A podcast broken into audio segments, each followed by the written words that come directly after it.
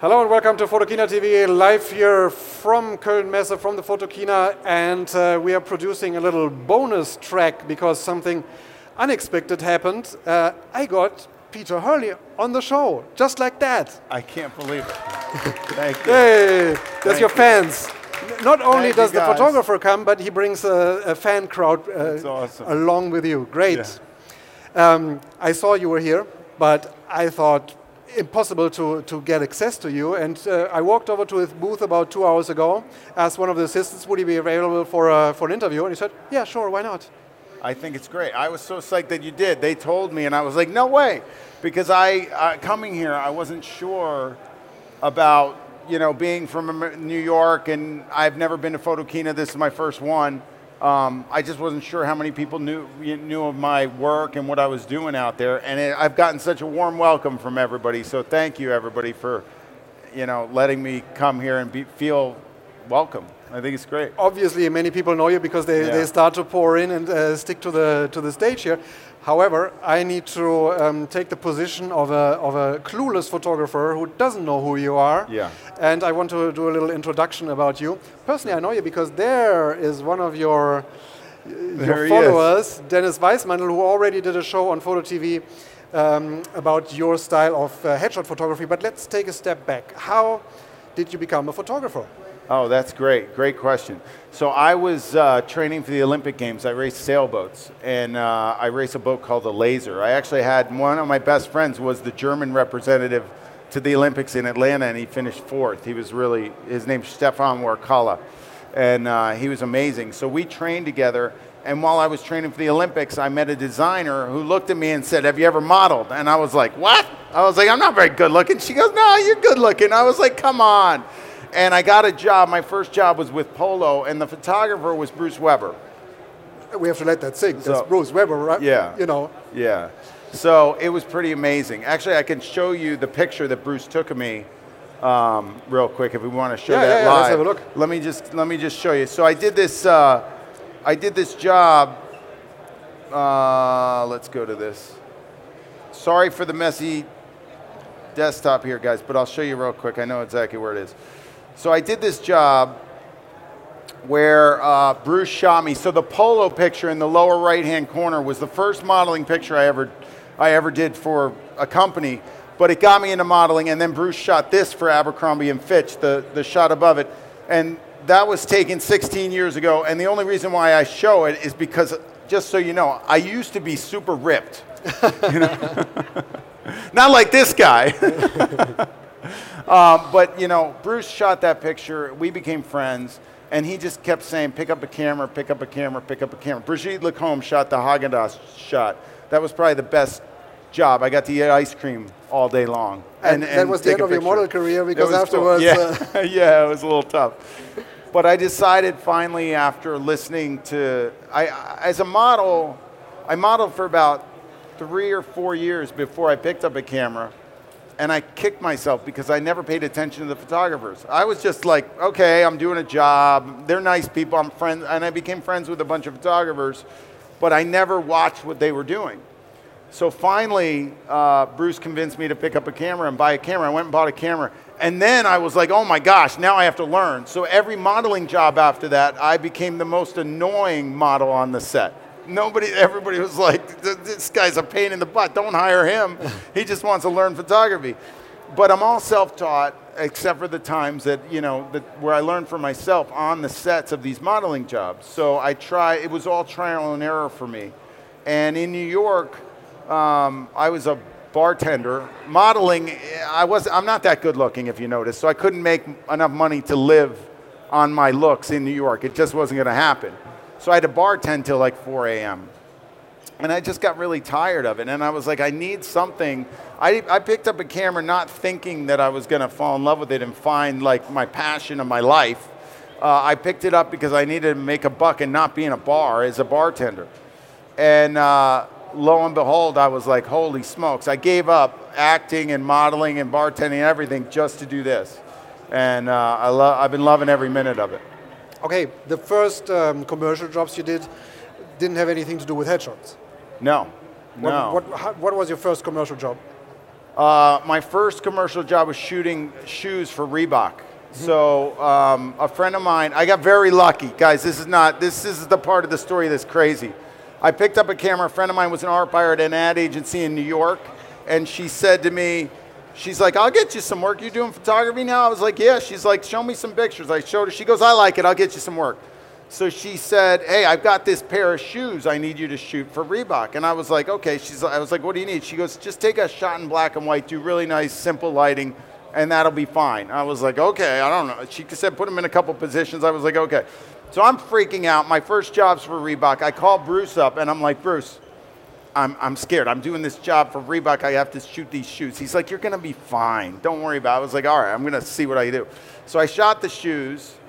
And that year, my first year picking up a camera, I shot 11 pairs of shoes for Reebok. And they paid me $3,000 for every pair. Oh so that was my first year in photography, and that was really lucky because I, I wasn't shooting anything else. I was shooting models that were my friends, and I wasn't. You, I couldn't really charge them, you know. So this was a huge, uh, huge launch of my career into commercial photography. How did it go over to the topic of headshots? When, how did that come about? The headshot thing started when I, I was. Uh, I had done headshots. I was acting, so I'd gone through the headshot process. And in New York, headshot photographers were charging the average headshot price is probably like six hundred dollars a headshot, and the top end guys were charging a thousand. And I just thought, if I could get on that gravy train, that would be awesome. Like a thousand bucks for a headshot. I mean, how difficult is that? Let's do it. And I started, and I started charging like 250. I had gone to one of the best guys, and I liked his work, and I kind of got inspired by him and then I just started low and then started upping my rates as I got busy until one of the top casting directors in New York said, You're better than everybody. Your rates have to be as high as anybody's. Just keep raising them because I lost a job and I called her and I was like, Why am I not getting this headshot? But she goes, They think you're too cheap. I think that's good for photographers to know. Like, if you're too cheap, it looks like you don't know what you're doing. You really have to price yourself as you're worth. So I was a little scared to raise my rates but I was like, all right, she says I'm too cheap. So I started raising them. When I got to a thousand, I was the same as like the top five photographers in New York, and I was like, oh well, if they're going to pay a thousand, they're going to pay ten fifty. So I put it there, and then it was there for six months. I was like, they're going to pay eleven hundred, so I put it there, and now I'm charging twenty five hundred dollars for a headshot. Let's have a look at some of the, the shots yeah. so that people get an idea um, what your headshot photography is about. Yeah. Because they're not simply portraits. You have developed a certain style and approach to headshot photography, which is uh, really special. And you have even coined the term of headshot uh, photography, which is now associated to your name. And that's, yeah, I that's quite the, something. I have my. I wrote a book. Well, here it is. We can show on the screen uh, a few of his headshots. Here's some of my headshots. Yeah, that's the book. Yeah. For me, it's all about the energy between the photographer and the subject. And here's the book. And um, creating that. Should I pause this or should? Well, we're showing the book for, yeah, for a change, fine. but let's, let let this roll. Go. We're yeah. going to go back to that. So, my work, you know, I think it, keeping it really simple and clean is important, but I think the fact that people change when they get in front of cameras is really what it's about. My job is just to change them back. People get uncomfortable and step. I did when I modeled there's a misconception models know what they're doing. They don't know. if they do know, they have five moves. Once you're through five moves, it takes about a minute, and then they just repeat the five moves again.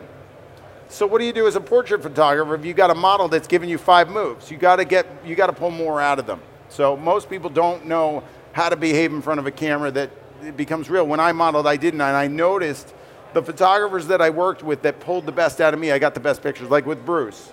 Like I got the best pictures of myself. If the photographer didn't direct me properly, my pictures were horrible. So I always tell this one story. I said I was doing a job for these uh, famous jeans company in uh, in the U.S. It's called Wrangler Jeans. So I was the Wrangler Jeans guy for like a year. I did a bunch of work with them. And the first job I did was on a white cyc, and the photographer was in front of me with the art buyer and all the other people. And I'm standing there in these jeans, just like this, and the photographer says to me, This was the direction I got. This was all I got. Meanwhile, I'm freaking out because I'm a model and I don't know what I'm doing. The photographer says, Just do what you do. I'm like, just do what I do? I'm thinking, like, I don't do anything. What am I supposed to do? So I did my five moves. Then I went like this. And that was it. And then the ad came out and they chopped my head off and they only showed the feet to the jeans. That was it. the photographer did nothing for me. If you guys are shooting people, you've got to create an atmosphere with your person. You've got to have this rapport going back and forth. And that's really important. And there's that's why I do all the tips I do. The information is really what put me up on stage, not me. I just found out how to direct people properly directing portraits is something different, though, from directing a, a, full posture shot, isn't it? I mean, what would you tell me? Really. What, what, do I do about my face when I when you take my portrait? Well, the face when you're doing a portrait, whether it's a headshot, which is a portrait but close up, or a full body portrait or whatever, the face is the is the most important thing in the image. So you have to work with the person's face first. Unless you're shooting fashion, maybe you're worried about the body first, but it always gets back to the face eventually. So for me, the real thing about making a person's face look their best starts out with this. I did a video called It's All About the Jaw. It's got 3 million hits on YouTube. If you haven't seen it, you're living under a rock. Well, you go look, you've seen it. You like it. You like that one. Yeah. All right. Anyway, so it's about getting the jawline out in a picture. So if you're photographing me and I go like this, it's not like I'm doing it to the side where the, the camera can pick it up. Yeah, you don't have to go ballistic. That was a bit much. just a little bit. Just to t- you're just strengthening the skin over the jawline. Actually, I do. I got hired to do a job for a company that's that's the company who makes Botox. Mm-hmm. You know, they do. They're now doing injectables under here to make this go like this. So I'm a spokesperson for them because of my jawline video, which has kind of been very interesting. Let's have another look at some of the portraits because the, your portraits are not only about directing these, these models and getting these expressions, but it's a lot yeah. about light. You have your special approach about light and about what you want to see. Plus, there's a, a thing um, you often crop into the forefront, right? The, what's it called? I like cropping the tops of the heads off usually. I mean, I'm shooting, when I'm shooting a headshot, I'm really tight. When I do my portraiture, um, it's a little bit more. But mine is all about based on reactions and creating these looks in the camera so the person looks like the camera's not there. I call it camera invisibility. I want the camera to be invisible. I actually, I met when I spoke for Google, I, I, I had a little talk with Sergey Brin, and he had on those Google glasses, mm-hmm. and he said, look right here. And I was like, what's there? And he goes, the lens. And he shot me pointing at the lens of his camera. And I said to him, okay, listen, this would be great. What if you made a contact lens with a, with a, uh, with a camera on it so that I could be shooting you right now and you wouldn't know. You would never behave differently for the camera. So when Google comes out with that, it's you. I told them like five years ago to do that. No. um, but that's what it is. When people look into a camera, they get strange. They actually do one of four things. They either they either have very little change. It's very rare. It's about seven percent have no change. Uh, I call it owning it. They get in front of the camera and they just look. You've had these people. They get in front of your camera. They look in it and they're like, "What do you want me to do?" And you're like, are you okay? Like, did you not change? Those are the people I put in my portfolio. Or if you can't direct properly, you want to get them in your portfolio. The second group are posers. They're models or people who pose. Like the 15 year old girl gets in front of the camera and does this.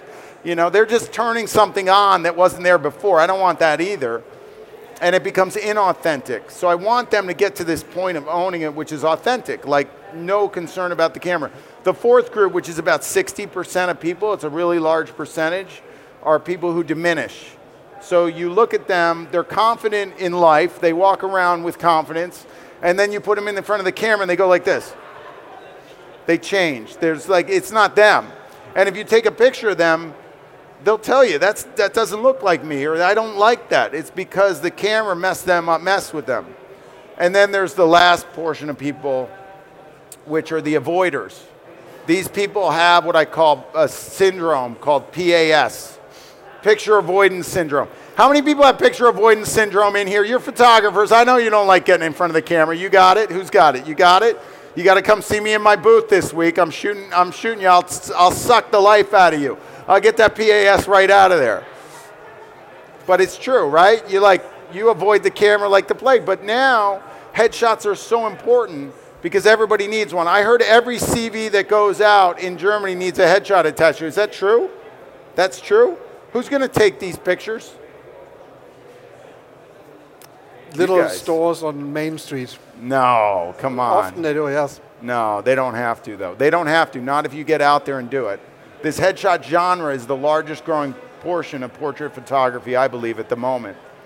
So put a little extra money in your pocket, start shooting headshots. I coach you how to do it. That's the headshot crew because Headshot crew. you haven't kept this a secret how, how you do it, and you, you haven't been just sticking to those uh, well-paid jobs, but you actually released all that info. You Yeah. you teach people, you give it away, but it's become a, a whole movement, hasn't it? It's been great. We have 12,000, almost 12,000 photographers worldwide as part of the headshot crew. And I'm really proud of that. There's a coaching program involved with it that's got over, uh, if you can bring it up on the site, I could show you. So this is headshotcrew.com, and you can see we're in Germany. So it tells you all these little blue marks are photographers in my crew, which uh, it amazes me that in 2007 I came up with this concept and all of a sudden I'm here at Photokina years later. We built it in like, I guess in 2011 we launched it. It took us four years to get it together. So five years later I'm at Photokina and I've got uh, 11,910 photographers around the world on the site. And a lot of blue little marks on the landscape. Yeah. Uh, everyone is a, is a photographer. Yeah. Each one is a photographer. Each one's a photographer that signed up to the site. So if you sign up to this site, it's free and you'll get on that map. And if you enter your city, so if we enter Cologne, what do I do? How do I spell Cologne? I got it like that. No, I just spelled it wrong. G N E. I got it. Hold on. I've been doing it all week. Here we go. Uh, There's eight photographers here in the city. There's more than that because I just taught a couple of them. But there's eight photographers in this city. So if you put in like, let's try a bigger city. What is it? What else? Hamburg. Let's try Hamburg. See if it comes in. There's One. only one photographer in. Hamburg. Cologne wins. But there's many more. I mean, This is weird. it's only They're attached as a- around. Let's try Berlin. That's gonna. That better be a big one. We are running out of time, but I think We're we running take, out of time. a little oh, bit here's more a bunch time. of photographers. So we've got Chris Markson, who's in the crowd from Berlin. He's my associate photographer from, from Berlin, and there's 11 other photographers here. So, but you can see on the map. Anyway, if they if they sign up for my coaching program, then they get into the photographer coaching, and they could become an associate photographer of mine. Okay. Last topic. Um, you even create products to help people do these headshots. Yeah, I actually have a product with me. Well, this is my favorite one. So I don't know about you guys, but I the one the I, Hurley Pro Gear is my site. So I developed a lighting system for my headshots. I did it with Westcott. It's called the Flex Kit, the Peter Hurley Flex Kit.